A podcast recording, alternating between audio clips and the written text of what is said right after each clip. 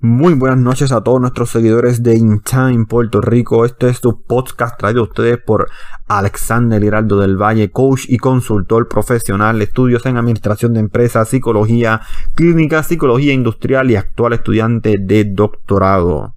Este es nuestro podcast llamado de Sinister Island of Puerto Rico. Voy a comenzar mi podcast con una reflexión y así seguirán los siguientes y de ahí analizaremos todo. Y dice así, la roca y el mar. Caminaban una mañana por la playa solitaria un anciano y un joven cabizbajo en direcciones opuestas. Al ver el joven, el anciano se detuvo y le dijo lo siguiente. Tu rostro refleja una gran tristeza. ¿Qué te sucede? A lo que el joven le contestó, Nada me sale bien. Los planes que he hecho no resuelven mi situación económica. No soy más que un fracasado. Y para colmo de males, ayer mi novia me abandonó. El anciano lo miró fijamente a los ojos, lo tomó de las manos y le dijo lo siguiente. Pues sabes que mi niño, te contaré una historia que nunca debes olvidar. Hace incontables años se erguía una roca inmensa a orillas del mar. Un día con su mirada arrogante se posó sobre el agua y le dijo con voz poderosa y despectiva, Yo he sido creada para reinar, y tú, mar, para lamer mis plantas servilmente. A lo que el mar la miró y sonrió, pero continuó silenciosamente, acariciando aquella roca día y noche, día y noche con una constancia milenaria. Continuaba riendo la roca complacida y segura de su poder extraordinario, con tal arrogancia que el viento era incapaz de contemplar indiferente aquella escena, y a veces se indignaba y soplaba con una furia incontrolable sobre el mar lanzando sus aguas contra aquella roca. Pero a los pocos días se retiraba hastiado y cansado al ver que la roca continuaba riendo de forma descarada en medio de la tempestad. No hacía más que alejarse el viento y de inmediato el mar continuaba acariciando la roca suavemente. Y se mantuvo así sin frustrarse ni un solo segundo durante cientos de años. Una voluntad que no disminuía con el tiempo la risa burlona y ni los insultos de la roca. El anciano se arrodilló, tomó un puñado de arena, se paró frente al joven y le dijo, Este es el mar de nuestra historia mientras la arena se le desvanecía por las manos. El joven insólito le preguntó, pero ¿y la roca dónde está? Mira, mira, le dijo al anciano mientras la arena se desvanecía por sus dedos. En esto la convirtió la voluntad del mar, como arena que desvanece el viento. ¿Qué quiere decir esta apasionante reflexión? Esto, esta reflexión nos lleva a que en la vida tenemos que eh, nos da múltiples opciones, pero yo lo veo, les voy a explicar como yo la veo. La vida nos da múltiples oportunidades, es una. Y la vida nos puede dar cantazos. Eh, me voy a ir puse la primera vertiente. Nos da, múltiples oportunidades, pero voy a discutir más bien esta. Y es que la vida nos pone en medio tempestades, problemas, situaciones. Y por una vez que te pongan una roca en el camino, tú te puedes quitar. Tú puedes decir, ay no, no, no, ay no vuelvo para allá. y está esta persona en tu vida, que puede ser una persona un amigo quien sea, y te dice, no, no te quites, sigue, sigue, dale, sigue, sigue. O también tienes estas personas que te dicen, ay, mira, quítate, pero ¿qué tú haces ahí a fin de cuentas? Y mira, no estás haciendo nada. Este es el papel del viento en la reflexión. Que se enojaba por lo que estaba pasando pero se cansaba y no hacía nada. Y él veía como el mal volvía otra vez, acariciaba las olas y viraba con su santa calma a pasarle que la ola era una arrogante, yo no sé qué más. Y volvía el mar y seguía, y arrastraba sus olas y viraba. Pues pueden haber gente así, que te digan en tu vida como que, ay, como que déjalo así, pichea, no, no hagas nada. Como que está bien, ríndete. Pero, ¿saben de quién fue la decisión en toda esta preciosa historia de continuar? El mal mismo. Él solo, por su propia voluntad, él decidió seguir acariciando las olas, como dice la reflexión de forma magistral, de forma admirable. Él acariciaba las rocas, mejor dicho. Él acariciaba aquellas rocas de una manera tan magistral, tan suave, tan indiferente a lo que decía ella, que con el tiempo la ha convertido en toda la arena del mal que con esa arena se pueden fabricar montones como ella. De esta arena puedes hacer castillos. Con esa arena prácticamente conquistas el mundo. Y en eso la está convirtiendo. Esa para mí es la reflexión a la que nos lleva esto. Esta reflexión eh, tiene múltiples vertientes, pero esa es una. yo le pregunté a una persona muy cercana a mí y con, y con unos estudios eh, admirables. No voy a decir el apellido de, él ni el nombre para reservarnos la ley IPA. Ah, yo le pregunté, como iba diciendo a un colega mío, le decía, ¿qué, qué opinas? Dame una opinión en general, en general, la opinión de un psiquiatra, debe ser importante, ¿no? Dame una opinión en general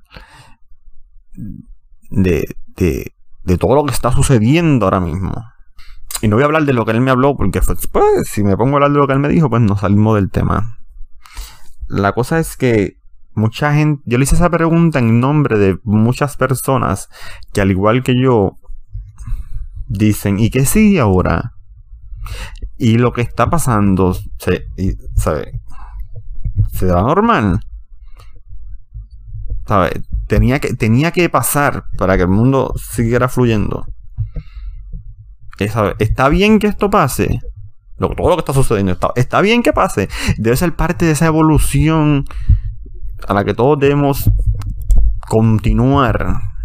Porque los que estamos aquí presentes, como discutía yo con unos colegas míos y amigos míos, los que estamos aquí presentes, gente, yo tengo un libro, lo tengo que buscar y lo voy a compartir con ustedes. Los que estamos, el libro dice, se trata como que el día en el que el ser humano descojonó la cosa, por decirlo en buen sentido. El día que el ser humano descojonó la cosa. Y el libro me encanta, lo voy a compartir con ustedes. Me encanta porque él explica el detalle y de forma bien jocosa cómo es que el mismo ser humano de esta historia, durante la historia, mejor dicho, durante la historia, durante las décadas y generaciones, se ha encargado de descojonar la situación peor, de meter la pata cada vez más. Y no se trata de política, se trata de, de, se trata de, toda la vida general, de las malas decisiones que el ser humano tomó en general. No estamos hablando, no quiero que, no, quiero que se vayan por la tangente o piensen que el libro es de política, no. Él, habla de todo en general. Sí, habla de, de, casos políticos, pero él habla de todo en general. Voy a compartir el libro con usted y lo voy a analizar. Pero lo que yo discutía y la gente a veces no se ha puesto a pensar, o muchos no se han puesto a pensar, es que nosotros los que actualmente estamos vivos, formamos parte de una generación, porque nosotros pensamos que, hay muchos de nosotros pensamos de cierta generación hacia acá, que, después, en la mente a veces pensamos que nosotros vinimos al mundo eh, por primera vez, somos nosotros. Antes de nosotros no había personas, ni después. No ha habido opio por casos futuros. Pero que a veces piensan que nosotros somos los primeros. Y no, ha habido gente de los, de, los neodentales, ¿cómo, ¿cómo es que se, tendría que buscar el nombre, lo olvidé. Eh, pero hay gente de, que de, esta gente que vive en la era de piedra, en la era de hielo, todas esas generaciones hasta la que estamos ahora. Y nosotros, veanlo de esta forma, imagínense que nosotros que tengamos que entregarle el turno. Imagínenselo de esta forma, cierren los ojos y piensen, y esto va en su vida general y todo lo que está pasando. Y a esto es que quiero llevar llegar. Piensen que nosotros tenemos en nuestras manos un... Es como un libro, un acta, una llave, lo que tú quieras imaginar. O una espada de forma honorífica que tú la hayas llevado y tengas que entregarla, como las películas estas de muñequito, la famosa espada, o en la vida real, como sucedía en la época medieval, que, tú, te, tú, te, doblabas y le presentabas una espada al rey. Pero imagínense que tú tienes que entregarle esta espada, que es esta generación a la que viene. Imagínense. Yo por lo menos diría que le entregamos un descojón a esta gente. ¿Qué crical le hemos entregado a esta gente? Santo Dios, yo sentiría vergüenza en cuestión. No estoy hablando, me uno, me incluyo. Yo sentiría vergüenza de que diablo, qué crical le hemos entregado a esta gente. Mira que ni nos llamen para atrás. Sal, corriendo. no sé, no sé, algo, pero que, que ni nos llamen para atrás comparándolo con las generaciones que les expliqué que vivieron en la edad de piedra, en la edad de hielo y por ahí siguieron, tum, tum, tum, estas generaciones que estamos ahora. Todas esas generaciones lo que entregaron fue evolución una tras otra. De ahí donde viene el famoso, la famosa teoría de evolución de Charles Darwin y toda esta, toda esta cosa. Ellos, nos entregaron una evolución hasta el momento. O sea, ellos nos entregaron lo que se llama una evolución y yo sentiría vergüenza entregarle esa espada a la próxima generación. Miren, discúlpenme, de verdad, los I'm so sorry, de verdad. Eh, no, no, hay forma como, como pagarte. Imagínate que, imagínense que no, hay que, no hay, que no exista una indemnización para tú pagarles a esa nueva generación. Nada, no hay nada. Que tú, para tú indemnizarlo, ¿sabes? Tú entregas, el, tú entregas la espada, la batuta, el turno, como quiera verlo, tal y como está. Uno lo que les resta es decirle, mira, de verdad, de corazón, discúlpame. Discúlpame por entregarte este agrical. ¿A qué quiero llevar con todo esto, gente? Gente, actualmente el mundo vive, por ejemplo, uno de los periodos más contaminantes en el medio ambiente, como nunca antes se había visto. Gente, como, como reflexión, simplemente como reflexión.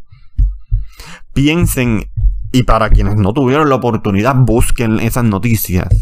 Cuando pasó lo de la pandemia en todo, todo su apogeo en Italia, que estaban cayendo como, moscas, como digo yo, estaban cayendo al palo, del palo como si fueran mango. Eh, cuando en España, cuando España convirtió coliseos en cama, cuando, cuando aterrizó de forma casi histórica un avión ruso con ayuda rusa de Rusia para Estados Unidos, sí, todos sabemos que Vladimir Putin y Donald Trump son amigos, etcétera, etcétera, pero Rusia y Estados Unidos son dos países que por cualquier peo que se, zafa en cualquier esquina del mundo, ellos, ellos están en, que quieren entrar en conflicto porque Rusia defiende a quien Estados Unidos le quiere tirar. Siempre han tenido ese pequeño roce. Y por casi de vez histórica, tuvo que aterrizar un avión ruso a Estados Unidos para ayudar a Estados Unidos. A la nación más poderosa del mundo, gente, como dicen por ahí. Y se los digo sin la más mínima acritud, siendo puertorriqueño y ciudadano americano. Y lo digo de la forma en que, para joder, como dicen los españoles, tuvo que aterrizar un avión ruso a vaquear la nación más poderosa del mundo. La nación que se da la pata en el buche diciendo que tiene el ejército más poderoso del mundo. La misma nación que se da la pata en el buche diciendo que cuentan con el mejor sistema de salud del mundo. Tuvieron, tuvo que aterrizar ayuda extranjera de países a los cuales ellos se habían declarado en guerra, se habían declarado en guerra para ayudarlos. Con mascarilla, con ventiladores, con cuanta madre había. Porque la nación más poderosa del mundo, vuelvo y repito, se estaba cayendo a pedazos. Esa fue una situación que le expliqué en la forma que, que viéramos las cosas, como hemos ido y que hemos hecho. Y continuó por donde realmente quería ir, porque me fui por un camino bien largo para ver si podían alcanzar hasta donde los quiero llevar. Gente, podrán decir que lo que está pasando ahora mismo, por, por ejemplo, de coronavirus, que fue fabricado, que bla, bla, fabricado o no, es un virus natural. Eso tiene vida, eso pertenece a la naturaleza. No sé si, si, me siguen el rollo. Eso, es algo natural. Eso, los que tenemos vida, somos los que podemos portarlo, por obvias razones. No, no sé si entienden. Pues, haya sido creado por el ser humano o no, es parte de la naturaleza. Gente, cuando ocurrió el aislamiento crítico, crítico, crítico, salieron miles de reportajes, búsquenlo, aquellos que no han tenido la oportunidad de verlos. Salieron miles de reportajes que número uno, la capa de ozono se estaba curando de una manera abismal. Lo que era el smoke en el, el, ambiente, este, lo que hay ahora mismo el polvo de Sahara, pero esto no, esto es un producto natural. Esto es algo que ocurre por cosas naturales. Pero eh, en estos países bien industrializados como China, e, ese smoke estaba acabando con la gente. Para ellos usar mascarilla, claro que, claro que acabaron con el coronavirus a las millas. Si ellos usan mascarilla prácticamente de día y noche, porque lo que es China y esas ciudades superpobladas, eh, eh, lo que nosotros estamos viviendo ahora, ellos lo viven casi a diario. Busquen los reportajes, ellos viven ese caso, eso casi a diario. Y para ellos usar mascarilla es mega normal. Es claro que, claro, claro que van a, Ah, que mucha gente ha dicho, pero ¿cómo rayos ellos contaron tan rápido? Es que ellos siguen instrucciones número uno y segundo, ellos están acostumbrados a vivir con mascarilla. Pues, lo que lo quiero, a los que lo quiero llevar es que miren cómo es el mundo y la naturaleza y la vida en general. Que la misma naturaleza al parecer volvió y dijo, tenemos que limpiar un poco esto. Porque Vamos a coger el pon con todo lo que ha pasado. Y vamos a limpiar esto un poco. Porque hay mucha contaminación, mucha maldad en el mundo. Y nos están matando a nosotros. Y nosotros llegamos primero que ellos. Ellos evolucionaron, evolucionaron de nosotros. Y nos están matando. Salvemos a los nuestros más cercanos y vamos a limpiar esto. Y pónganse a pensar, gente, que a dónde los quiero llevar. Toda la cantidad de gente que ha muerto. Tanto así que hay miles de fotos donde aparecen animales en lugares que nunca antes habían visto. Aparecieron hasta especies nuevas. La naturaleza estaba organizándose un poco la naturaleza estaba reclamando lo que le pertenece. Y volvamos y repitamos, o volvamos y decimos, volvemos y decimos para no engañarnos. Aunque haya creado, aunque haya sido creado en un laboratorio el virus, pues el ser humano fue tan estúpido entre sus medidas de pata que creó algo natural y la naturaleza aprovechó esto y dijo, vamos a limpiarnos un poco. No sé si están llegando hasta donde yo quiero llegar. Dijo, vamos a limpiarnos un poco. Porque muy bien este virus, que ya es un virus viejo, hasta las mascotas tienen, los perros tienen una... Yo tengo un cachorro que lo vacunaron hace poco y el pote decía coronavirus y doctor, mira qué ironía.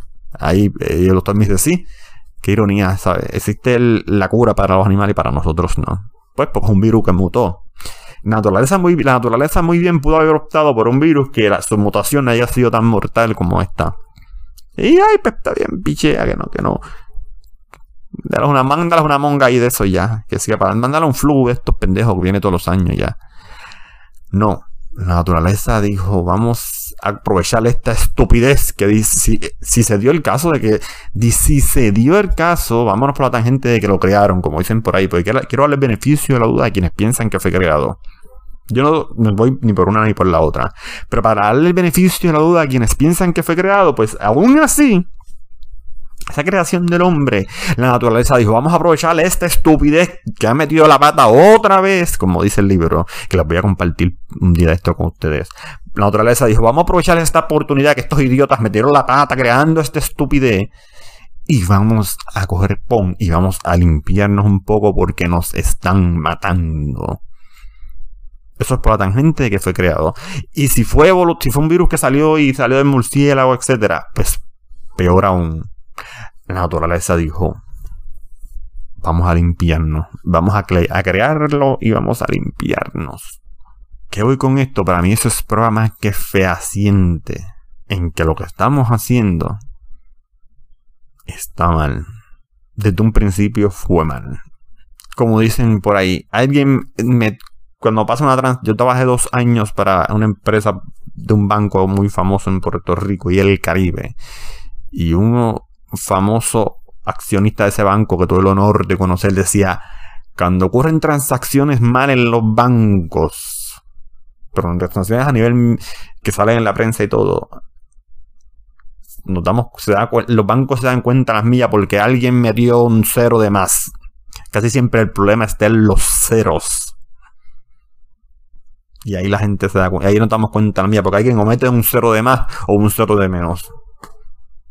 Y ahí es donde surgen las transacciones millonarias en fraude. Y surgen con el número cero. Un número que la gente le da importancia poca o ninguna. Pues, diciendo esa misma frase, alguien metió las patas aquí Alguien metió un cero de más. Alguien puso una, primera piedra mal. Y algo estamos haciendo mal porque lo que está ocurriendo no está bien. La naturaleza no, solamente se ha, relevado contra, revelado contra nosotros en un sinnúmero de ocasiones, sino que ahora, en momentos como ahora, se alzó. Se alzó, pero en serio, y dijo: Me cansé. Y ya lo ha hecho en múltiples ocasiones. Y nosotros volvemos y seguimos metiendo la pata una y otra vez. Y otra vez. Y otra vez durante la misma. Durante generaciones hemos seguido metiendo la pata una y otra vez. Una y otra vez. Una y otra vez. Estoy hablando generaciones. Desde que, desde que comenzamos a meter la pata. Yo no tengo la menor duda, pero la menor duda. Yo siempre tengo ese pensar. Y yo digo, Dios mío, si Dios baja a la tierra otra vez, el ser humano Jesucristo baja a la tierra otra vez. Yo no soy, no me quiero, no, lo quiero llevar por la, por la parte cristiana, ni que si soy cristiano dejo de ser cristiano. Sino yo digo, si Jesucristo, este, ese, ente que muchos creen y otros no, bajara de la tierra ahora mismo, si fuera real y bajara de la tierra, tal cual como se cuenta en la Biblia, que sucedió, yo estoy seguro que la gente volvería y lo crucificaría otra vez con la misma excusa o otra vez. Yo no tengo una menor duda que el ser humano volvería y cometería, el mismo error otra vez. Partiendo desde que eh, todo esto, esta historia, sea real. Vamos a pensar por un solo momento pues, para, los que son creyentes y, para los que no lo son, que toda esta historia que dice la Biblia, este Jesús en verdad existe, este paraíso en verdad, existe, vamos a pensarlo, vamos a pensarlo por la forma en lo que hemos perdido. Vamos a pensarlo. Quiero que se vayan por este lado, no por el lado cristiano, vamos a verlo por si fuera real todo lo que hemos perdido. Vamos a suponer que en realidad pues él vino, en realidad se levantó, a los tres días resucitó, que en realidad hay un paraíso, etcétera, etcétera y que tenemos que vivir la vida como se dice la Biblia, los mandamientos, etcétera, etcétera. Gente, la mayoría, o prácticamente todo el mundo se quedaría. No estoy hablando de forma señalativa, así, porque yo, pues, claro, yo también me quedaría. Entonces, primero, yo, yo, como dice un tío mío, yo hago el uno de los que se queda. Pero gente, tú te pones a pensar, se, se queda, todo el mundo se queda a todo el mundo. Yo creo que todo, todo el mundo, todo el mundo, todo el mundo. Ya entre seguirían bien poquitas personas, de verdad. Pues, si eso fuera una generación, yo sentiría vergüenza de, de, de, va, por ejemplo, de que tengo 100 millones y estos 100 millones, decirle toma 10 mil y que me pregunten, ¿y los otros dónde están? Los otros millones y millones y millones, ¿qué pasó con ellos? Y yo decir, no, es que se colgaron, es que ninguno la pasaron, pasaron la prueba. ¿Qué tú me estás diciendo? De 100 millones de personas tú me entregas 10 mil. ¿Qué carajo ocurrió con el resto? Ah, pues todos metieron la pata. Yo sentiría vergüenza a entregarle eso si eso fuera una generación, como decía ahorita. ¿Van entendiendo? El libro eh, que yo tengo que quiero compartir con ustedes es así, de una forma bien lo voy a compartir con ustedes.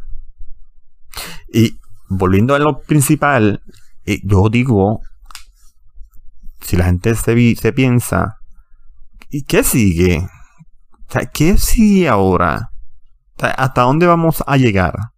Mira, gente, yo no sé, yo no sé si a ustedes les ha ocurrido no sé, no sé. Si les ha ocurrido.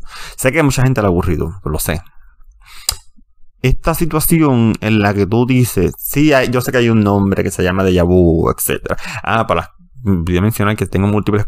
Soy, certificado prácticamente en psicología. Estudié tres años, no estudié cuatro años de, de psicología en la Universidad Interamericana a nivel de bachillerato y dos años de psicología industrial organizacional en la Carlos Albizu. No dos años, no, un año que también sé de psicología. Este, por eso es que a veces me van a ver que me voy bien profundo. Como les iba diciendo, uno cuando se pregunta ¿y qué sigue? Es porque yo no sé ustedes, pero a mí me ha pasado, y se que ha pasado personas que dicen y como les expliqué, yo sé que tiene un nombre que se llama de Vu, etcétera, etcétera. Y hay, hay montones de películas de eso, hay montones de libros de eso, hay montones de, análisis, hasta hay, hasta análisis científicos del famoso de Vu, que, es argumental, que etcétera, etcétera. O no sé qué. Hay diferentes teorías y todo. Pero yo he sentido la sensación a veces de que yo digo, ay, no, no, no, espérate, esto no, esto no es un déjà vu. Yo realmente siento que ya esta decisión yo la tomé que, este panorama en el que yo me estoy encontrando, yo ya me había encontrado anteriormente. O sea, que mucha gente relaciona, mucha gente relaciona el déjà vu con lugares o con cosas que creen que lo han pasado. A mí me sucede con, que, con cosas que yo digo, ay, esta situación, todo esto, como como si mi vida hubiera partido desde aquí. Ya yo lo viví. Todo, todo, todo, todo, todo, todo, todo, toda esta sensación de todo este conglomerado de cosas, no es un pensamiento específico. Mucha gente que, ay, relaciona esta imagen como si yo lo hubiera visto antes, este lugar como si yo lo hubiera visto antes. No, no, no. Yo todo en compendio de mi vida en general, en ese lapso de momento, yo digo, carajo, esto como que yo lo viví antes. Y tengo la certeza total de que lo viví antes. Durante durante ese lapso de segundo. Y me debería por fiarle a quien fuese. Pero como que por un momento uno cae donde está otra vez. Y digo, ven acá, y si esa sensación realmente es correcta. Y este mundo es como un aprendizaje, como una réplica, como que para que hagan las. Como que, cada uno en nuestra vida haga Ahora volvemos a repetirlo, no vuelvas a meter las patas y ¡fu! ¡Pac! Ahí vas tú y metes las patas otra vez. Y digo, ay Dios mío, esta sensación, eso me, me ocurre. Yo digo, ay, esta sensación ya yo la he tenido antes. Y anteriormente vuelvo y meto las patas. Y las voy a volver a meter, ya tú verás. Y ¡fu! Pues, voy y las meto otra vez. A esto es que yo me refiero que imagínense al momento de entregar la batuta de esta generación. Como les expliqué ahorita en el ejemplo, que sea, que sea un ejemplo hipotético, 100 millones de personas y yo tengo que entregar 10 mil. Cuando me pregunten, ¿y el resto qué carajo pasó? El resto, ¿no? Metió las patas. Y se le dieron varias oportunidades y metió las patas. Viéndolo desde ese punto de vista que existe la, si quieres creer que existe la reencarnación. Ah, no, pues metieron las patas y volvían y morían y metían las mismas patas de nuevo. Y ahí siguen patinando todavía. Pero toma, toma este bonchante. Hay gente, hay gente. Cuando yo me crié, hay gente que decía, con, por ejemplo, una señora que me crió, yo digo que me crió, lleva mi apellido, pero como tal no es una tía o una abuela mía directa. Pero yo digo que me crió. Esta persona me decía, esta mujer, que tuvo unas mejores muertes de su vida, porque tres días antes de morir estaba barriendo el batey en su casa. Y pues sí hubo, sí, hubo unas negligencias de parte del hijo que tenía. Pero murió con 98 años. De momento cayó en la cama, empezó a sentirse mal durante todo un día. Cuando fueron las chequeas de azúcar ya estaba bien bajita. Y por eso fue. Y después sí, vinieron la ambulancia y todo este revolú y bla, bla, bla. Y como tenía Medicare, pues la llevaron al hospital, pasaron un aguaje y cobrarle el plan médico, la entubaron y todo, etcétera, etcétera. Pero ella murió, ella murió cuando yo estaba allí. Y mi tía, recuerdo que me llamó y me dijo, ay, Ale, cuando tú llegaste y le cogiste la mano y le dijiste, Vicky, Vicky, ¡pup! ahí ella se fue. Y era verdad. Cuando yo llegué, yo le cogí la mano y yo sentía su alma todavía estaba ahí. Pero cuando se fue, gente, esa es una sensación tan única que yo no la puedo describir o por más que la escriba, tú nunca la vas a sentir. Y gente, yo no sé ustedes, o yo no sé esos enfermeros que tal vez me habrán escuchado y sepan lo que les estoy hablando. Yo no sé esas personas que tal vez en su vida hayan pasado esa situación, o enfermeros mismos, colegas. Pero definitivamente tú sientes cuando el espíritu abandona el cuerpo y tú dices, ya no está aquí. Y esa persona no está con nosotros. Estará en otro plano ancestral, lo que sea, pero aquí no está. Pues algo así me pasó con mi abuela.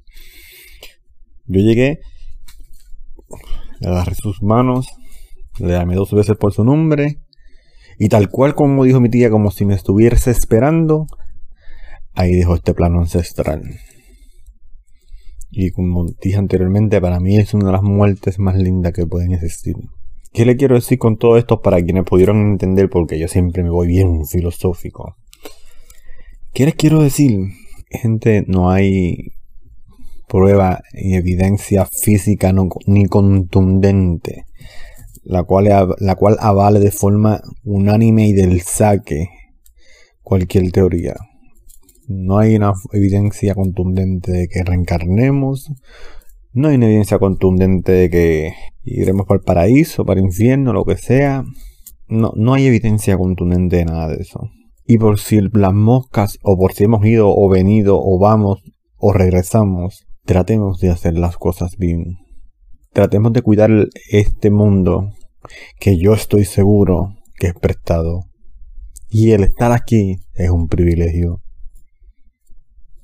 El simplemente hecho, el solo hecho de estar con vida en él ya es un privilegio. Y yo creo que muchas personas lo hemos olvidado. Esto es similar a la teoría en la cual dice, o muchas personas tienen la teoría de que somos únicos en el mundo. Para quienes no tengan ese conocimiento, existen, nosotros vivimos en lo que se llama una, una galaxia, etcétera, etcétera. Galaxias como la de nosotros dicen que hay millones, dicen que hay más estrellas en el universo, planeta, galaxia, megaláctea, todo lo que sea, que hay más estrellas en todo esto que granos de arena en el mar. Como es la reflexión, ¿recuerdan? Pues como granos de arena en el mar. Así que imagínense lo grande que es este universo y nosotros pensando que somos los únicos Miren si el ser humano en parte no es egoísta. Hasta en el solo hecho de existir, piensa de forma egoísta. Y muchos indirectamente. Porque tú le preguntas a alguien, pero ¿por qué somos los únicos? No, no hay más nadie, pero ¿por qué? ¿Por qué somos los únicos? Como yo siempre digo, si somos, y estoy seguro de que si somos los únicos, estoy seguro que si somos los únicos, no servimos de ejemplo para otra sociedad. Definitivamente que no y de no ser los únicos, de existir más, somos los peores.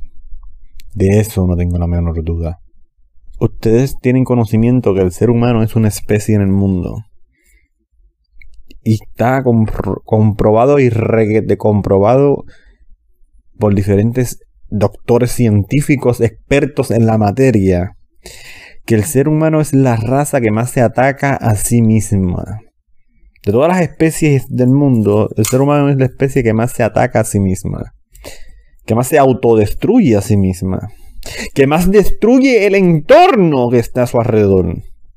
Somos la única especie que hacemos eso. Que destruimos el propio entorno que nos rodea. Que nos autodestruimos nosotros mismos más que cualquier otra cosa. Somos la única raza en sí que no tenemos depredadores directos. A nosotros nadie nos caza. Nosotros, nosotros no huimos de nadie. En cuanto a naturaleza se refiere, Sí, nosotros en la vida huimos de, de muchas cosas, pero en cuanto, a naturaleza se refiere, nosotros no huimos de nadie. Sí, hay animales que te pueden quitar la vida, es decir, tú los buscas. Por ejemplo, una anaconda te puede matar si tú vas al Amazonas y te pones a, pasas por su especie, por su lado, por donde ella habita. Sí, claro que te mata. Animales con un veneno mortal, si te pican, claro que te matan. Pero el animal no va a buscarte para picarte y decir, ay, estos animales no hacen un convoy, un complot. Hasta el momento no lo han hecho, en el que ay, vamos a matar a estos, todos estos animales bien venenosos, no han hecho un complot mundial en el que dicen, vamos a matar a todos estos animales, vamos a matar a todos estos cabrones. Vamos a matar a, a toda esta gente, para la porra. Hay serpientes que dicen que una sola gota de su veneno puede matar hasta 150 personas. Hay, hay, hay, hay arañas que Tres, cuatro gotas de su veneno matan hasta. Dicen que es suficiente para matar hasta, hasta 100, 200 hombres. Así que imagínense. Si estas especies se coordinaran todas entre sí y decidieran eliminarnos para la porra, yo creo que no habría ejército que pudiera contra ellas. Y nadie nos caza. Nadie nos persigue. Nadie nos come. Y aún así somos la especie que más se autodestruye a sí misma. Que destruye el ambiente donde vive. Somos la única especie en el mundo capaz de hacer algo similar. O algo tal cual como lo estoy diciendo. Y ahí es donde retomamos el principio de este podcast. Alguien metió un cero de más. Alguien no está haciendo las cosas como son. Y yo, por lo menos, no quiero estar ni en primera, ni en primera, ni en segunda, ni en tercera fila cuando se haya que entregar este esta generación cuando haya que entregarle y rendir cuentas por ella. Que ya lo hemos estado haciendo. Hemos estado rindiendo cuenta por nuestros errores, pero no hay abasto. Quizás este virus y estas situaciones que ocurren son la entrega oficial a una nueva generación. Y nosotros pues la estamos... Tenemos el privilegio tenemos el privilegio de observarla, de ser espectadores. Pero quién sabe que todo esto que esté pasando es ya la entrega a la próxima generación. Y nosotros en la vida pues simplemente somos meros espectadores. Tuvimos la dicha de vivirla.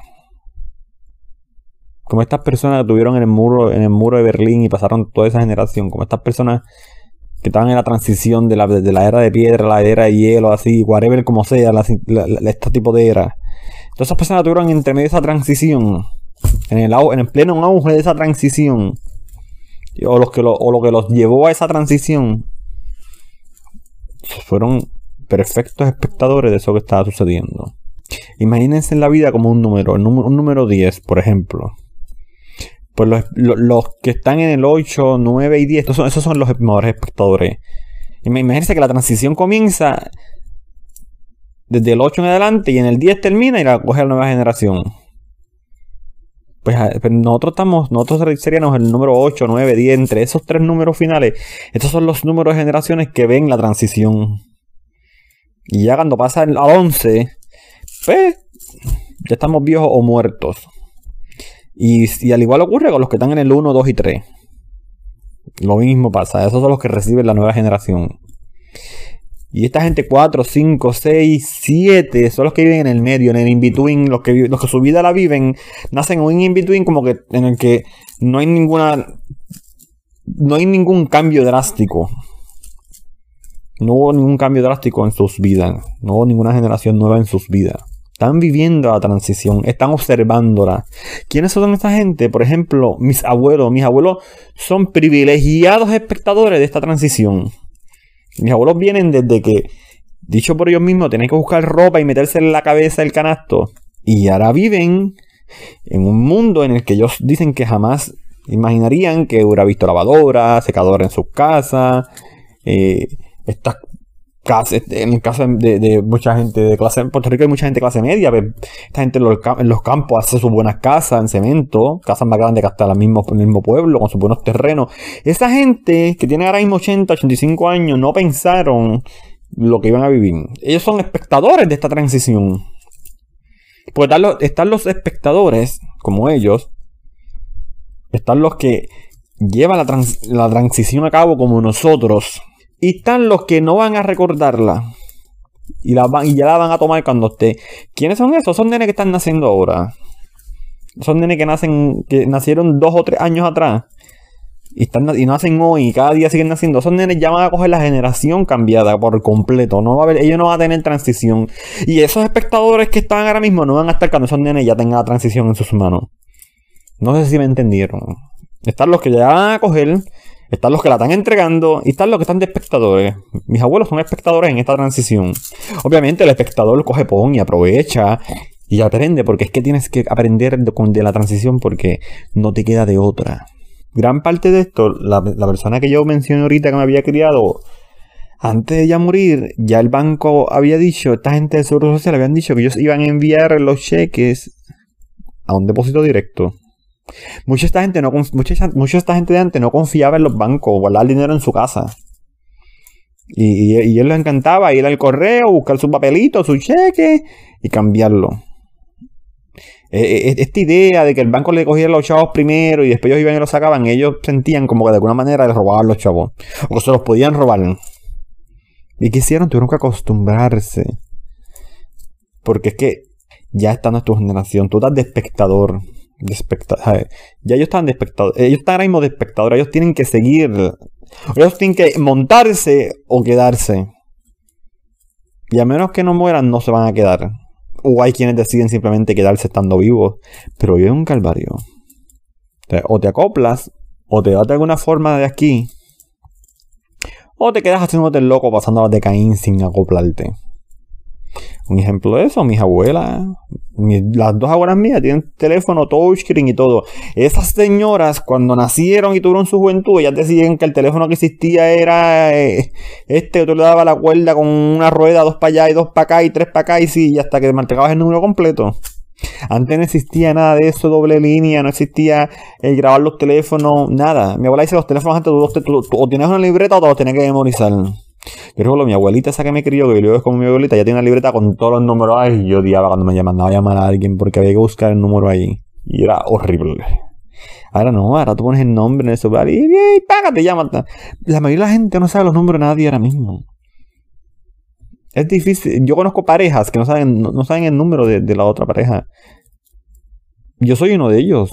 Porque yo estoy entregando. O sea, yo soy parte de la transición yo tengo que entregarla. Y yo, por eso creo que yo muchas cosas, esa es una que yo siento vergüenza. Yo, soy, yo ahora mismo, yo la, mayoría de los números yo no me los sé, al igual que muchos. Porque lo hemos olvidado. Otra cosa que yo quería discutir para terminar. Era algo que esta persona que te, les digo que me crió, mi abuelita, ella decía que en el tiempo de antes esto es algo que ya me escuchado muchas veces, que en el tiempo de antes un niño se metía en una conversación y la pescosa que le metían lo volaban por otro lado. Que si tú llegabas tarde a la escuela, te ponían encima de rolón picado de maíz de gallina ahí por una hora fácil, encima de un guayo. O el maestro te daba tus buenos fuetazos. Y si tú llegabas a tu casa y tu padre se enteraba que, que habían dado un fuetazo en la escuela, tu padre te daba dos o tres fuetazos más. Ahora no, ahora es al revés. Ahora los van a la escuela como si fuera una fiesta de modelaje. Ay, el maestro se atrás a tocar a los nenes, pierde, pierde hasta la vida. La vida es lo menos, lo menos que casi pierde por último va a ser la vida, prácticamente si los dejan. Y uno se pregunta, nos dieron mucho, pero la misma vez nos quitaron mucho. Y habría que poner en una balanza qué realmente importa o qué era mejor si aquel respeto de 100 años atrás o el arroz con habichuela que tenemos ahora. Con eso los dejo. Esto es In Time Puerto Rico. Mi nombre es Alexander Hiraldo desde San Juan, Puerto Rico. Ya hoy es martes 23 de junio de 2020. Que tengan todos muy buenas noches. Y como siempre digo, esto, este podcast es traído a ustedes a In Time Puerto Rico de Sinister Island of Puerto Rico. Que tengan todos muy buen día. Muy buenas noches a todos nuestros seguidores de In Puerto Rico. Este es tu podcast traído a ustedes por Alexander Hiraldo del Valle, coach y consultor profesional, estudios en administración de empresas, psicología clínica, psicología industrial y actual estudiante de doctorado. Este es nuestro podcast llamado de Sinister Island of Puerto Rico. Voy a comenzar mi podcast con una reflexión y así seguirán los siguientes y de ahí analizaremos todo. Y dice así, la roca y el mar. Caminaban una mañana por la playa solitaria un anciano y un joven cabizbajo en direcciones opuestas. Al ver el joven, el anciano se detuvo y le dijo lo siguiente. Tu rostro refleja una gran tristeza. ¿Qué te sucede? A lo que el joven le contestó, Nada me sale bien. Los planes que he hecho no resuelven mi situación económica. No soy más que un fracasado. Y para colmo de males, ayer mi novia me abandonó. El anciano lo miró fijamente a los ojos, lo tomó de las manos y le dijo lo siguiente. Pues sabes que, mi niño, te contaré una historia que nunca debes olvidar. Hace incontables años se erguía una roca inmensa a orillas del mar. Un día con su mirada arrogante se posó sobre el agua y le dijo con voz poderosa y despectiva, Yo he sido creada para reinar, y tú, mar, para lamer mis plantas servilmente. A lo que el mar la miró y sonrió, pero continuó silenciosamente, acariciando aquella roca día y noche, día y noche con una constancia milenaria. Continuaba riendo la roca complacida y segura de su poder extraordinario, con tal arrogancia que el viento era incapaz de contemplar indiferente aquella escena, y a veces se indignaba y soplaba con una furia incontrolable sobre el mar lanzando sus aguas contra aquella roca. Pero a los pocos días se retiraba hastiado y cansado al ver que la roca continuaba riendo de forma descarada en medio de la tempestad. No hacía más que alejarse el viento y de inmediato el mar continuaba acariciando la roca suavemente. Y se mantuvo así sin frustrarse ni un solo segundo durante cientos de años. Una voluntad que no disminuía con el tiempo la risa burlona y ni los insultos de la roca. El anciano se arrodilló, tomó un puñado de arena, se paró frente al joven y le dijo, Este es el mar de nuestra historia mientras la arena se le desvanecía por las manos. El joven insólito le preguntó, pero ¿y la roca dónde está?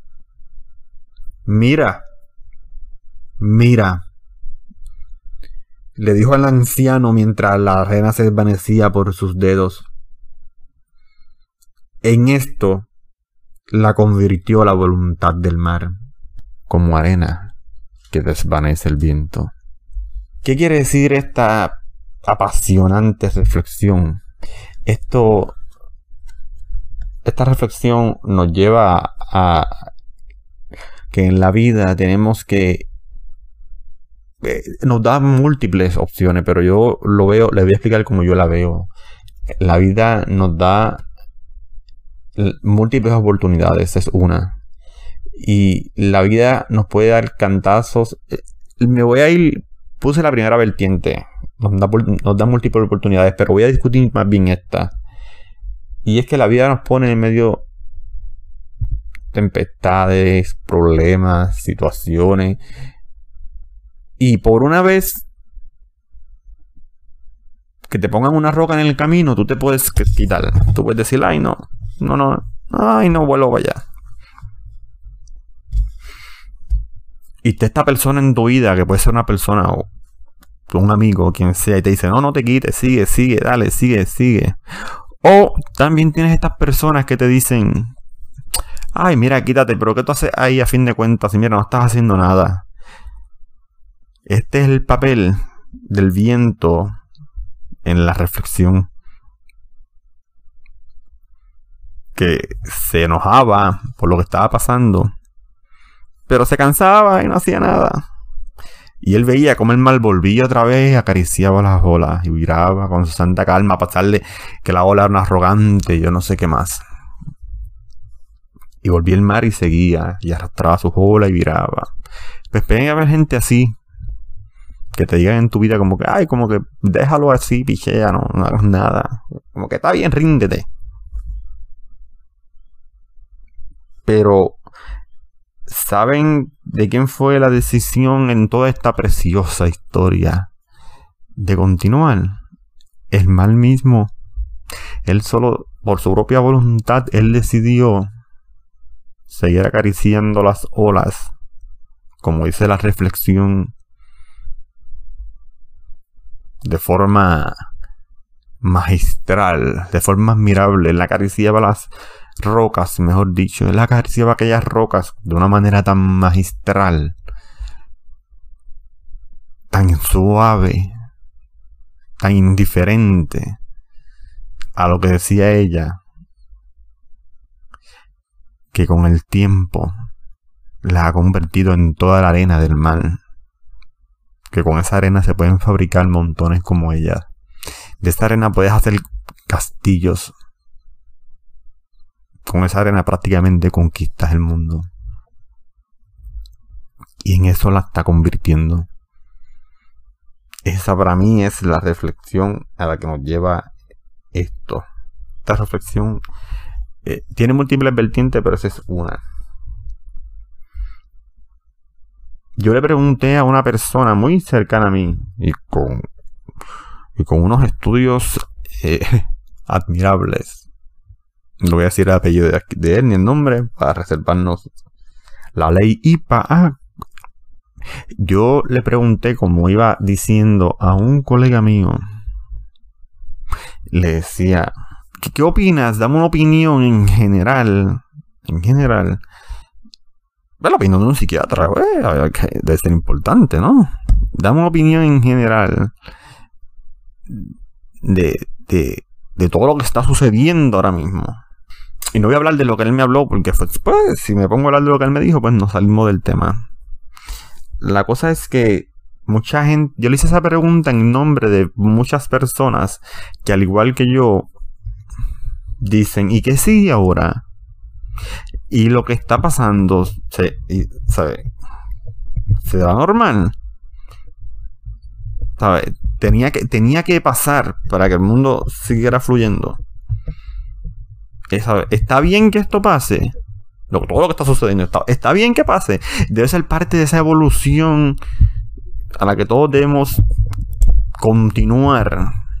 Porque los que estamos aquí presentes, como discutía yo con unos colegas míos y amigos míos, los que estamos aquí presentes, gente, yo tengo un libro, lo tengo que buscar y lo voy a compartir con ustedes. Los que estamos, el libro dice, se trata como que el día en el que el ser humano descojonó la cosa, por decirlo en buen sentido. El día que el ser humano descojonó la cosa. Y el libro me encanta, lo voy a compartir con ustedes. Me encanta porque él explica el detalle y de forma bien jocosa cómo es que el mismo ser humano de esta historia, durante la historia, mejor dicho, durante la historia, durante las décadas y generaciones, se ha encargado de descojonar la situación peor, de meter la pata cada vez más. Y no se trata de política, se trata de, de, Se trata de, de, toda la vida general. De las malas decisiones que el ser humano tomó en general. No estamos hablando. No quiero que, no, quiero que se vayan por la tangente o piensen que el libro es de política. No. Él, habla de todo en general. Sí, habla de, casos políticos, pero él habla de todo en general. Voy a compartir el libro con usted y lo voy a analizar.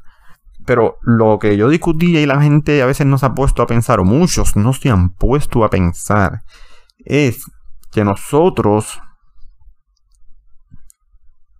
los que actualmente estamos vivos, formamos parte de una generación, porque nosotros pensamos que hay, muchos de nosotros pensamos de cierta generación hacia acá que, que después en la mente a veces pensamos que nosotros vinimos al mundo eh, por primera vez, somos nosotros.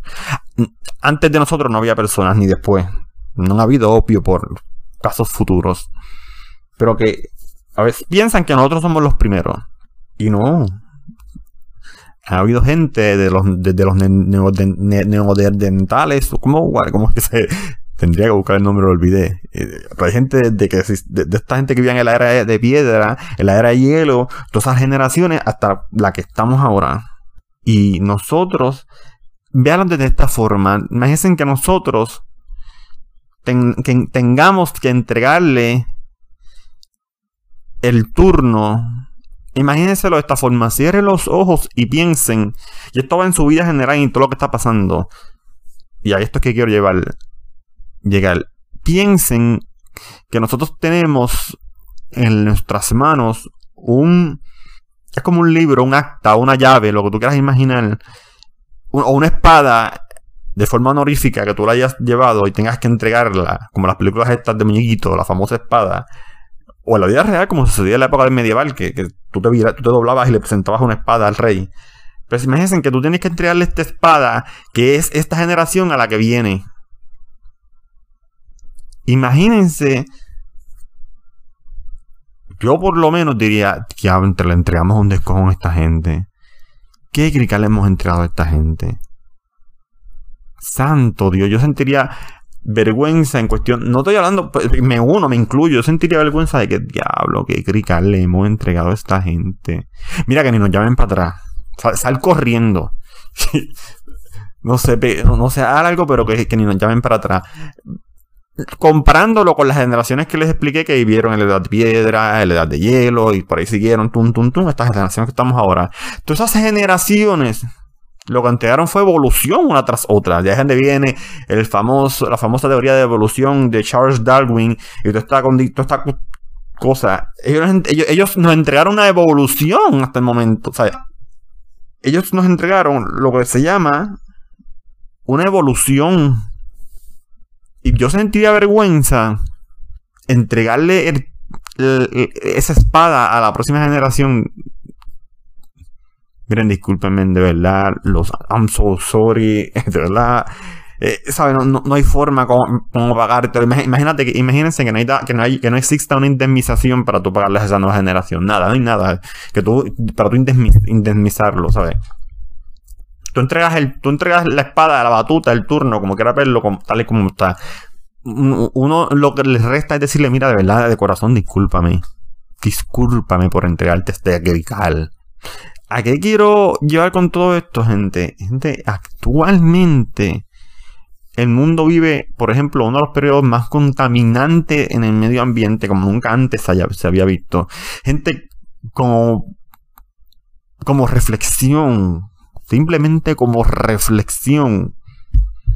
Piensen, y para quienes no tuvieron la oportunidad, busquen esas noticias. Cuando pasó lo de la pandemia en todo, todo su apogeo en Italia, que estaban cayendo como, moscas, como digo yo, estaban cayendo al palo, del palo como si fueran mango. Eh, cuando en España, cuando España convirtió coliseos en cama, cuando, cuando aterrizó de forma casi histórica un avión ruso con ayuda rusa de Rusia para Estados Unidos, sí, todos sabemos que Vladimir Putin y Donald Trump son amigos, etcétera, etcétera, pero Rusia y Estados Unidos son dos países que por cualquier peo que se, zafa en cualquier esquina del mundo, ellos, ellos están en, que quieren entrar en conflicto porque Rusia defiende a quien Estados Unidos le quiere tirar. Siempre han tenido ese pequeño roce. Y por casi de vez histórica, tuvo que aterrizar un avión ruso a Estados Unidos para ayudar a Estados Unidos. A la nación más poderosa del mundo, gente, como dicen por ahí. Y se los digo sin la más mínima acritud, siendo puertorriqueño y ciudadano americano. Y lo digo de la forma en que, para joder, como dicen los españoles, tuvo que aterrizar un avión ruso a vaquear la nación más poderosa del mundo. La nación que se da la pata en el buche diciendo que tiene el ejército más poderoso del mundo. La misma nación que se da la pata en el buche diciendo que cuentan con el mejor sistema de salud del mundo. tuvo que aterrizar ayuda extranjera de países a los cuales ellos se habían declarado en guerra, se habían declarado en guerra para ayudarlos.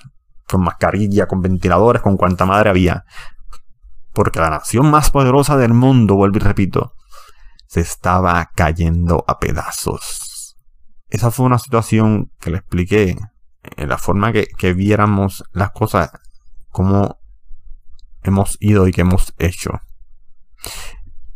Y continuó por donde realmente quería ir, porque me fui por un camino bien largo para ver si podían alcanzar hasta donde los quiero llevar. Gente, podrán decir que lo que está pasando ahora mismo, por, por ejemplo, de coronavirus, que fue fabricado, que bla, bla, fabricado o no, es un virus natural. Eso tiene vida, eso pertenece a la naturaleza. No sé si, si, me siguen el rollo. Eso, eso, es algo natural. Eso, los que tenemos vida, somos los que podemos portarlo, por obvias razones. No, no sé si entienden. Pues, haya sido creado por el ser humano o no, es parte de la naturaleza. Gente, cuando ocurrió el aislamiento crítico, crítico, crítico, salieron miles de reportajes, búsquenlo, aquellos que no han tenido la oportunidad de verlos. Salieron miles de reportajes que número uno, la capa de ozono se estaba curando de una manera abismal. Lo que era el smoke en el, ambiente, este, lo que hay ahora mismo el polvo de Sahara, pero esto no, esto es un producto natural. Entonces, esto es algo que ocurre por cosas naturales. Pero eh, en estos países bien industrializados como China, e, ese smoke estaba acabando con la gente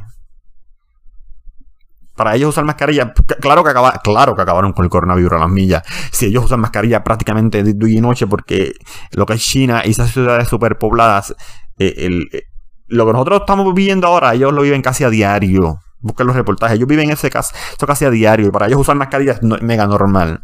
Es claro que, claro, claro que van a, que mucha gente ha dicho, pero ¿cómo rayos ellos contaron tan rápido? Es que ellos siguen instrucciones número uno y segundo, ellos están acostumbrados a vivir con mascarilla.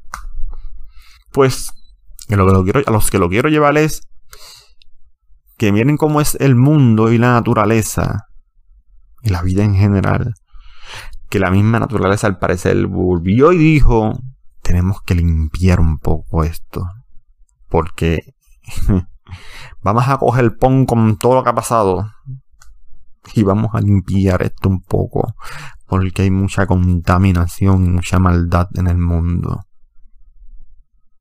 y nos están matando a nosotros y nosotros llegamos primero que ellos. Ellos evolucionaron, evolucionaron de nosotros y nos están matando. Salvemos a los nuestros más cercanos y vamos a limpiar esto. Y pónganse a pensar, gente, que a dónde los quiero llevar. Toda la cantidad de gente que ha muerto tanto así que hay miles de fotos donde aparecen animales en lugares que nunca antes habían visto. Aparecieron hasta especies nuevas.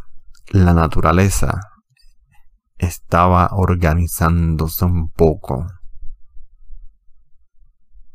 La naturaleza estaba reclamando lo que le pertenece.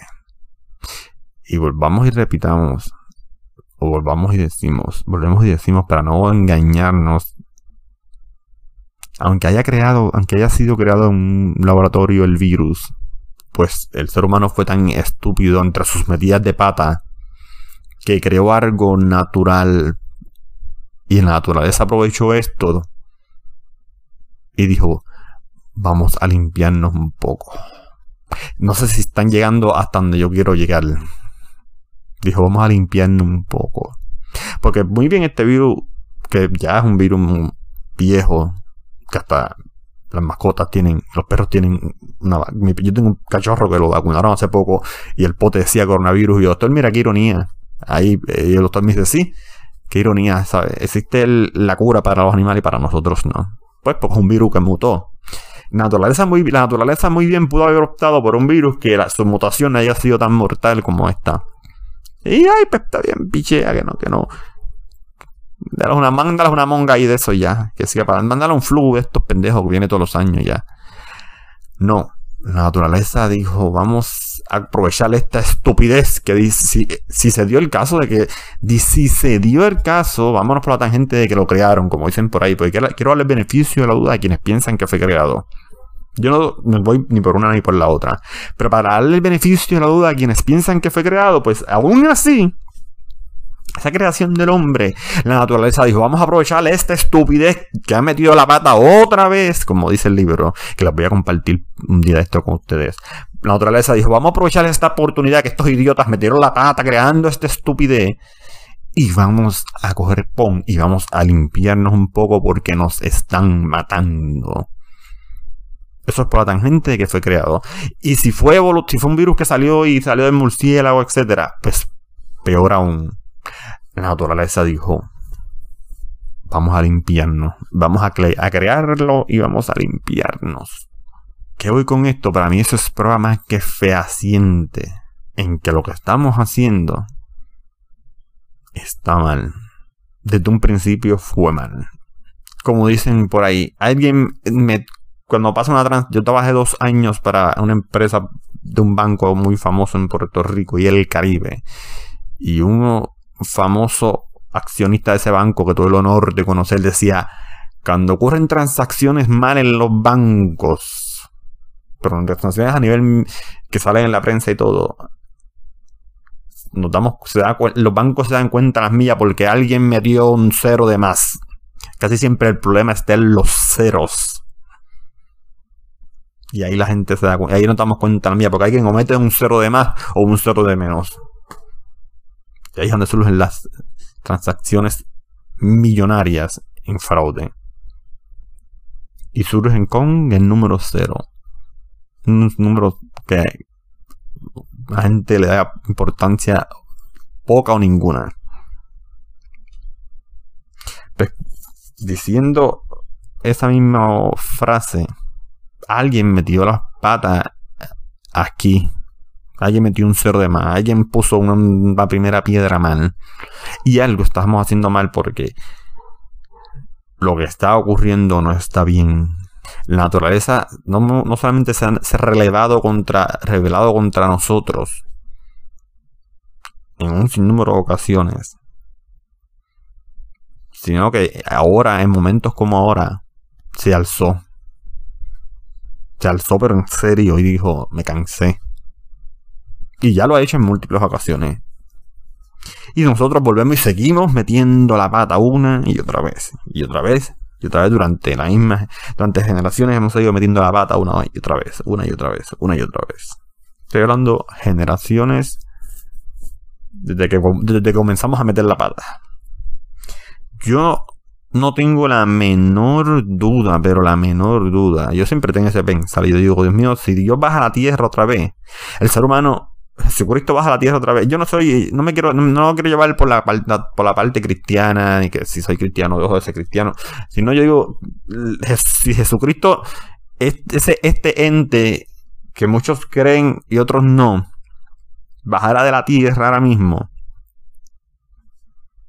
si fuera real y bajara de la tierra, tal cual como se cuenta en la Biblia, que sucedió, yo estoy seguro que la gente volvería y lo crucificaría otra vez con la misma excusa o otra vez. Yo no tengo una menor duda que el ser humano volvería y cometería, el mismo error otra vez. Partiendo desde que eh, todo esto, esta historia, sea real. Vamos a pensar por un solo momento para, los que son creyentes y, para los que no lo son, que toda esta historia que dice la Biblia, este Jesús en verdad existe, este paraíso en verdad existe, vamos a pensarlo, vamos a pensarlo por la forma en lo que hemos perdido. Vamos a pensarlo. Quiero que se vayan por este lado. No por el lado cristiano, vamos a verlo por si fuera real todo lo que hemos perdido. Vamos a suponer que en realidad pues el vino, en realidad se levantó, a los tres días resucitó, que en realidad hay un paraíso, etcétera, etcétera y que tenemos que vivir la vida como se dice la Biblia, los mandamientos, etcétera, etcétera. Gente, la mayoría, o prácticamente todo el mundo se quedaría. Yo estoy hablando de forma señalativa, así, porque yo, pues, claro, yo también me quedaría. Entonces, primero, yo, yo, como dice un tío mío, yo hago el uno de los que se queda. Pero gente, tú te pones a pensar, se, se queda, todo el mundo se queda a todo el mundo. Yo creo que todo, todo el mundo, todo el mundo, todo el mundo. Ya entre seguirían bien poquitas personas, de verdad. Pues, si eso fuera una generación, yo sentiría vergüenza de, de, de, de, va, por ejemplo, de que tengo 100 millones y estos 100 millones, decirle toma 10 mil y que me pregunten, ¿y los otros dónde están? Los otros millones y millones y millones, ¿qué pasó con ellos? Y yo decir, no, es que se colgaron, es que ninguno la pasaron, pasaron la prueba. ¿Qué tú me estás diciendo? De 100 millones de personas tú me entregas 10 mil. ¿Qué carajo ocurrió con el resto? Ah, pues todos metieron la pata. Yo sentiría vergüenza a entregarle eso si eso fuera una generación, como decía ahorita. ¿Van entendiendo? El libro eh, que yo tengo que quiero compartir con ustedes es así, de una forma bien lo voy a compartir con ustedes. Y volviendo a lo principal, eh, yo digo, si la gente se, se piensa, ¿y qué sigue? O sea, ¿qué sigue ahora? ¿Hasta dónde vamos a llegar? Mira, gente, yo no sé, yo no sé si a ustedes les ha ocurrido no sé, no sé. Si les ha aburrido. Sé que a mucha gente le ha aburrido, lo sé. Esta situación en la que tú dices, sí, yo sé que hay un nombre que se llama de vu, etc. Ah, para voy a mencionar que tengo múltiples. Estoy certificado prácticamente en psicología. Estudié tres años, no estudié cuatro años de, de psicología en la Universidad Interamericana a nivel de bachillerato y dos años de psicología industrial organizacional en la Carlos Albizu. No dos años, no, un año que también sé de psicología. Este, por eso es que a veces me van a ver que me voy bien profundo. Como les iba diciendo, uno cuando se pregunta ¿y qué sigue? Es porque yo no sé ustedes, pero a mí me ha pasado, y se que ha pasado personas que dicen que, y como les expliqué, yo sé que tiene un nombre que se llama de Vu, etcétera, etcétera, y hay, montones de películas de eso, hay montones de libros de eso, hay montones de, análisis, hasta hay, hasta análisis científicos del famoso de Vu, que, es argumental, que etcétera, etcétera. O no sé qué. Hay diferentes teorías y todo. Pero yo he sentido la sensación a veces de que yo digo, ay, no, no, no, espérate, esto no, esto no es un déjà vu. Yo realmente siento que ya esta decisión yo la tomé. Que, que este panorama en el que yo me estoy encontrando, yo ya me había encontrado anteriormente. O sea, que mucha gente relaciona, mucha gente relaciona el déjà vu con lugares. O con cosas que creen que lo han pasado a mí me sucede con, que, con cosas que yo digo, ay, esta situación, todo esto, como si, como si mi vida hubiera partido desde aquí. Ya yo lo viví. Todo, todo, todo, todo, todo, todo, todo, toda esta sensación de todo este conglomerado de cosas, no es un pensamiento específico. Mucha gente que, ay, relaciona esta imagen como si yo lo hubiera visto antes, este lugar como si yo lo hubiera visto antes. No, no, no. Yo todo en compendio de mi vida en general, en ese lapso de momento, yo digo, carajo, esto como que yo lo viví antes. Y tengo la certeza total de que lo viví antes. Durante durante ese lapso de segundo. Y me debería porfiarle a quien fuese. Pero como que por un momento uno cae donde está otra vez. Y digo, ven acá, y si esa sensación realmente es correcta. Y este mundo es como un aprendizaje, como una réplica, como que para que hagan las. Como que, cada uno en nuestras vidas haga Ahora volvemos a repetirlo, no vuelvas a meter las patas y ¡fu! ¡Pac! Ahí vas tú y metes las patas otra vez. Y digo, ay Dios mío, esta sensación, eso me, ocurre. Yo digo, ay, esta sensación ya yo la he tenido antes. Y anteriormente vuelvo y meto las patas. Y las voy a meter, ya tú verás. Y ¡fu! tú voy y las meto otra vez. A esto es que yo me refiero, que imagínense al momento de entregar la batuta de esta generación. Como les expliqué ahorita en el ejemplo, que sea, que sea un ejemplo hipotético, 100 millones de personas, y yo tengo que entregar 10 mil. Cuando me pregunten, ¿y el resto qué carajo pasó? El resto, ¿no? Metió las patas. Y se le dieron varias oportunidades y metió las patas. Viéndolo desde ese punto de vista que existe la, si quieres creer que existe la reencarnación. Ah, no, pues metieron las patas y volvían y morían y metían las mismas patas de nuevo. Y ahí siguen patinando todavía. Pero toma, toma este bonchante. Hay gente, hay gente. Cuando yo me crié, hay gente que decía, con, por ejemplo, una señora que me crió, yo digo que me crió, lleva mi apellido, pero como tal no es una tía o una abuela mía directa. Pero yo digo que me crió. Esta persona me decía, esta mujer, que tuvo unas mejores muertes de su vida, porque tres días antes de morir estaba barriendo el batey en su casa. Y pues sí hubo, sí, hubo unas negligencias de parte del hijo que tenía. Pero murió con 98 años. de momento cayó en la cama, empezó a sentirse mal durante todo un día. Cuando fueron las chequeas el azúcar ya estaba bien bajita. Y por se fue. Y después sí, vinieron la ambulancia y este revolú y bla, bla, bla. Y como tenía Medicare, pues la llevaron al hospital, pasaron un aguaje y cobrarle el plan médico, la entubaron y todo, etcétera, etcétera. Pero ella murió, ella murió cuando yo estaba allí. Y mi tía, recuerdo que me llamó y me dijo, ay, Ale, cuando tú llegaste y le cogiste la mano y le dijiste, Vicky, Vicky, ¡pup! ahí ella se fue. Y era verdad. Cuando yo llegué, yo le cogí la mano y yo sentía su alma todavía estaba ahí. Pero cuando se fue, gente, esa es una sensación tan única que yo no la puedo describir o por más que la escriba, tú nunca la vas a sentir. Y gente, yo no sé ustedes, o yo no sé esos enfermeros que tal vez me habrán escuchado y sepan lo que les estoy hablando. Yo no sé esas personas que tal vez en su vida hayan pasado esa situación, o enfermeros mismos, colegas. Pero definitivamente tú sientes cuando el espíritu abandona el cuerpo y tú dices, ya no está aquí. Y esa persona no está con nosotros. Estará en otro plano ancestral, lo que sea, pero aquí no está. Pues algo así me pasó con mi abuela. Yo llegué, le agarré sus manos, le llamé dos veces por su nombre, y tal cual como dijo mi tía, como si me estuviese esperando, ahí dejó este plano ancestral. Y como dije anteriormente, para mí es una de las muertes más lindas que pueden existir. ¿Qué le quiero decir con todo esto para quienes pudieron entender? Porque yo siempre me voy bien filosófico.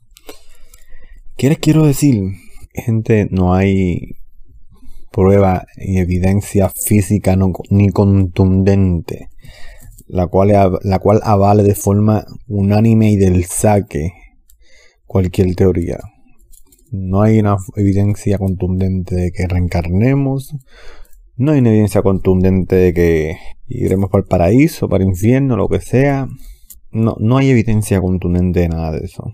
Y por si las moscas, o por si hemos ido o venido, o vamos, o regresamos, tratemos de hacer las cosas bien. Tratemos de cuidar este mundo que yo estoy seguro que es prestado. Y el estar aquí es un privilegio. El simplemente hecho, el solo hecho de estar con vida en él ya es un privilegio. Y yo creo que muchas personas lo hemos olvidado.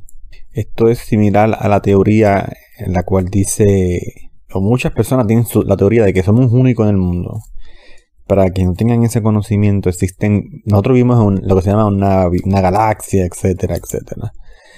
Galaxias como la de nosotros dicen que hay millones, dicen que hay más estrellas en el universo, planeta, galaxia, megaláctea, todo lo que sea, que hay más estrellas en todo esto que granos de arena en el mar. Como es la reflexión, ¿recuerdan? Pues como granos de arena en el mar. Así que imagínense lo grande que es este universo y nosotros pensando que somos los únicos Miren si el ser humano en parte no es egoísta. Hasta en el solo hecho de existir, piensa de forma egoísta. Y muchos indirectamente. Porque tú le preguntas a alguien, pero ¿por qué somos los únicos? No, no hay más nadie, pero ¿por qué? ¿Por qué somos los únicos? Como yo siempre digo, si somos, y estoy seguro de que si somos los únicos, estoy seguro que si somos los únicos, no servimos de ejemplo para otra sociedad. Definitivamente que no y de no ser los únicos, de existir más, somos los peores. De eso no tengo la menor duda. Ustedes tienen conocimiento que el ser humano es una especie en el mundo. Y está comprobado y reguete comprobado por diferentes doctores científicos expertos en la materia que el ser humano es la raza que más se ataca a sí misma. De todas las especies del mundo, el ser humano es la especie que más se ataca a sí misma, que más se autodestruye a sí misma, que más destruye el entorno que está a su alrededor. Somos la única especie que hacemos eso. Que destruimos el propio entorno que nos rodea. Que nos autodestruimos nosotros mismos más que cualquier otra cosa. Somos la única raza en sí que no tenemos depredadores directos. A nosotros nadie nos caza. Nosotros, nosotros no huimos de nadie. En cuanto a naturaleza se refiere, Sí, nosotros en la vida huimos de, muchas cosas, pero en cuanto, a naturaleza se refiere, nosotros no huimos de nadie.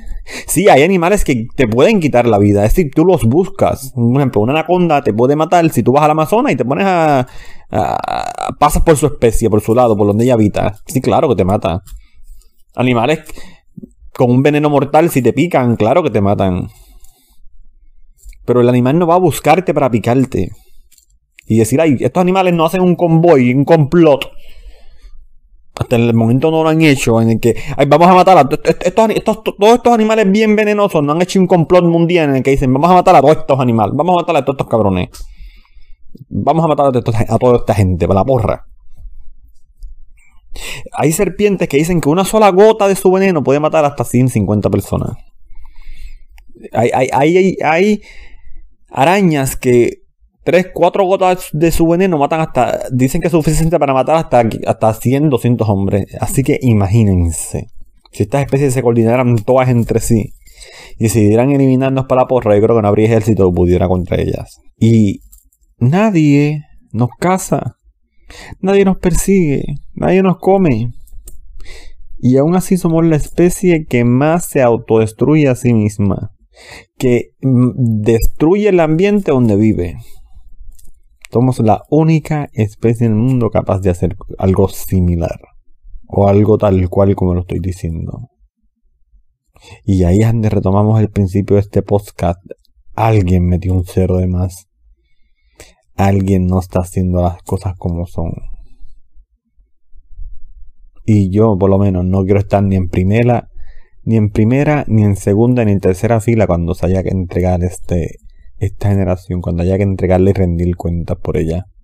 Que ya lo hemos estado haciendo. Hemos estado rindiendo cuenta por nuestros errores, pero no hay abasto. Quizás este virus y estas situaciones que ocurren son la entrega oficial a una nueva generación. Y nosotros pues la estamos... Tenemos el privilegio tenemos el privilegio de observarla, de ser espectadores. Pero quién sabe que todo esto que esté pasando es ya la entrega a la próxima generación. Y nosotros en la vida pues simplemente somos meros espectadores. Tuvimos la dicha de vivirla. Como estas personas que tuvieron en el muro, en el muro de Berlín y pasaron toda esa generación, como estas personas que estaban en la transición de la, de la era de piedra la era de hielo, así, whatever como sea, este tipo de era. Todas esas personas tuvieron entre medio de esa transición, en el, en el pleno auge de esa transición, o, los que lo, o lo que los llevó a esa transición, fueron perfectos espectadores de eso que estaba sucediendo. Imagínense en la vida como un número, un número 10, por ejemplo pues los, que están en el 8, 9 y 10, esos son, esos son los mejores espectadores. Imagínense que la transición comienza desde el 8 en adelante y en el 10 termina y la coge la nueva generación. Pues, pues, nosotros estamos, nosotros seríamos el número 8, 9, 10, entre esos tres números finales. Estos son los números de generaciones que ven la transición. Y ya cuando pasa al 11, pues ya estamos viejos o muertos. Y, al igual ocurre con los que están en el 1, 2 y 3. Lo mismo pasa, esos son los que reciben la nueva generación. Y esta gente 4, 5, 6, 7 son los que viven en el medio, en el in-between, los que, los que su vida la viven, nacen en un in-between como que en el que no hay ninguna no hay ningún cambio drástico. No hubo ningún cambio drástico en sus vidas. No hubo ninguna generación nueva en sus vidas. Están viviendo la transición, están observándola. ¿Quiénes son esta gente? Por ejemplo, mis abuelos. Mis abuelos son privilegiados espectadores de esta transición. Mis abuelos vienen desde que, dicho por ellos mismos, tienen que buscar ropa y meterse en la cabeza el canasto. Y ahora viven en un mundo en el que ellos dicen que jamás imaginarían que hubiera visto lavadora, secadora en sus casas, eh, estas en el caso de, mucha gente de clase, en Puerto Rico hay mucha gente de clase media, esta gente en los, campos hace sus buenas casas en cemento, casas más grandes que hasta el mismo, el mismo pueblo, con sus buenos terrenos. Esa gente que tiene ahora mismo 80, 85 años no pensaron lo que iban a vivir. Ellos son espectadores de esta transición. Porque están los, están los espectadores, como ellos, están los que llevan la, la transición a cabo como nosotros y están los que no van a recordarla. Y, la van, ya la van a tomar cuando esté. ¿Quiénes son esos? Son nenes que están naciendo ahora.